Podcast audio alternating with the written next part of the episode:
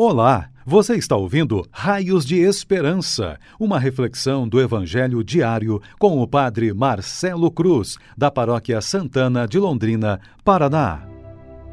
Estimados irmãos e irmãs, hoje, sexta-feira, vamos ouvir e refletir sobre o Evangelho de Lucas, capítulo 12, versículos de 54 a 59 o Senhor esteja convosco, Ele está no meio de nós. Proclamação do Evangelho de Jesus Cristo, segundo Lucas. Glória a vós, Senhor.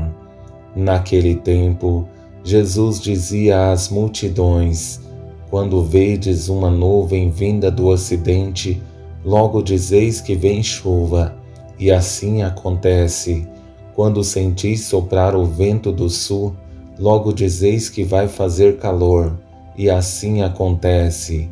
Hipócritas, vós sabeis interpretar o aspecto da terra e do céu, como é que não sabeis interpretar o tempo presente? Por que não julgais por vós mesmos o que é justo? Quando, pois, tu vais com o teu adversário apresentar-te diante do magistrado, procura resolver o caso com ele enquanto estás a caminho. Senão, ele te levará ao juiz, o juiz te entregará ao guarda, e o guarda te jogará na cadeia. Eu te digo: daí tu não sairás enquanto não pagares o último centavo. Palavra da salvação. Glória a vós, Senhor. Estimados irmãos e irmãs, estar no caminho com Deus sempre exigirá de nós uma postura coerente que revele que estamos com Ele, não somente por meio de palavras, mas com uma vida comprometida com o que estamos assumindo, tendo presente que nossa intenção não é para revelar que somos melhores que os outros, mas que fomos tocados por Deus e queremos assumir nossa fé a partir de nossa vida e atitudes. É necessário que entendamos que não existe a possibilidade de dizer que estamos com Deus e não nos empenharmos a nossa vida.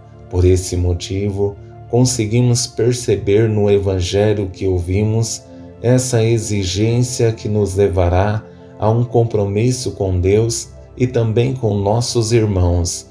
E para melhor entender esse compromisso, vou conduzir nossa reflexão a partir de três palavras que nos ajudarão em nossa caminhada de fé e serão para nós raios de esperança. A primeira palavra é hipocrisia, a segunda, contradição, e a terceira, reconciliação. Ao nos deparar com essa primeira palavra, hipocrisia, percebemos as contradições que são latentes na multidão que não são capazes de entender o que está à sua volta, mas não querem fazer um caminho de conversão e muito menos uma mudança de vida. Quando vedes uma nuvem vinda do ocidente, logo dizeis que vem chuva. E assim acontece.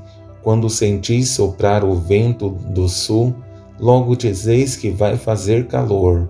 E assim acontece. Hipócritas, vós sabeis interpretar o aspecto da terra e do céu, como é que não sabeis interpretar o tempo presente? A falsidade os impede de superar as contradições, porque não estão querendo fazer um caminho de conversão e muito menos estão dispostos a mudar de vida. As palavras de Jesus exigem deles algo que não querem viver e um desafio que não vão enfrentar. É perceptível que isso acontece por falta de disposição não existe um desejo de fazer um caminho de conversão, porque na vida são contraditórios. É mais fácil viver sem comprometimento com Deus e com as pessoas, Por isso, Jesus faz um questionamento que pretende tirá-los da zona de conforto que estão vivendo. Por que não julgais por vós mesmos o que é justo? A mudança de vida compromete, mas aquele que quer viver uma fé de fachada não quer mudança, mas somente uma fé de conveniência. Só é útil enquanto me serve. Quando chega ao ponto de gerar em mim comprometimento, não quero mais. Como é difícil saber que ainda existem cristãos assim, que usam da fé simplesmente como um adendo que não gera compromisso, por isso não assumem responsabilidade. Por fim, percebemos nessa última palavra o que é fundamental para nós em qualquer tempo de nossa vida: a reconciliação, não por medo, como nos apresenta o Evangelho, mas porque nos faz bem viver de uma forma harmônica com todos e nos previne qualquer desconforto e desgaste. Quando, pois, tu vais com o teu adversário apresentar-te diante do magistrado, procura resolver o caso com ele enquanto estás a caminho. Senão, ele te levará ao juiz, o juiz te entregará ao guarda, e o guarda te jogará na cadeia. Eu te digo: daí tu não sairás enquanto não pagares o último centavo. Se existe algo em nossa vida que é desagradável, é ter uma vida repleta de conflitos, porque isso nos faz mal, causa inimizade e muitas vezes nos afasta das pessoas que poderíamos ajudar. O grande problema é que em alguns momentos nos sentimos melhores que as outras pessoas, e isso se torna um problema. E o que deveria acontecer é o contrário.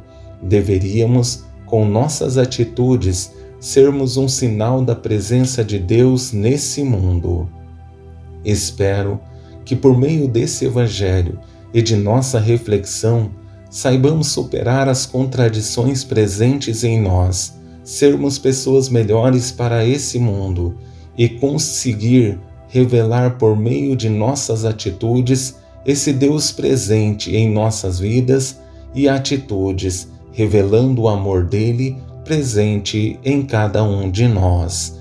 Louvado seja nosso Senhor Jesus Cristo, para sempre seja louvado.